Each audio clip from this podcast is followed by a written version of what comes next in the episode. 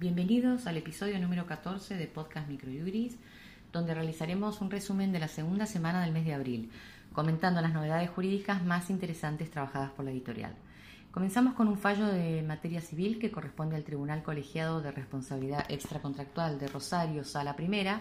el cual declinó la citación en garantía realizada por la aseguradora y oponible al tercero afectado por el siniestro, ya que el asegurado nunca tuvo licencia de conducir, por lo que se presume que no tenía habilidad para hacerlo y que por tanto posee entidad suficiente para interferir en la probabilidad siniestral. El fallo cuenta con cuadros de rubros indemnizatorios realizados por la editorial. Las partes son Rivero, Luján, Nemesio y otros contra Gregorio, Roberto Adrián y otros sobre daños y perjuicios del 24 de octubre del 2018.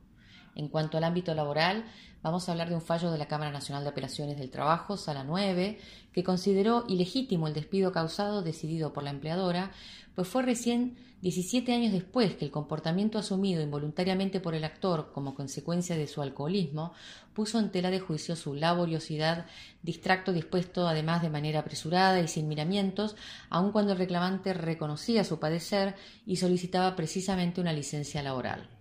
Las partes del fallo, siglado es GJE contra consorcio de copropietarios del edificio de la calle Godoy Cruz 3264 6870 sobre despido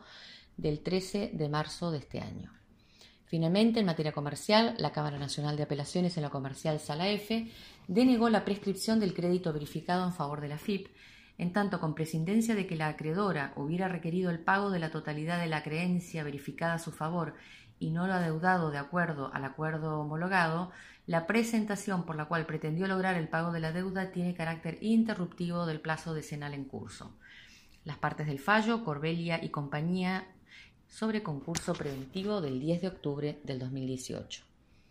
En cuanto a novedades legislativas, el Poder Ejecutivo Nacional reglamentó la ley que crea el Plan Nacional de Reducción de Pérdidas y Desperdicio de Alimentos mediante el decreto 246-2019. Por su parte, el ANSES estableció nuevos requisitos socioeconómicos para acceder a la pensión universal para el adulto mayor con la resolución 17-2019.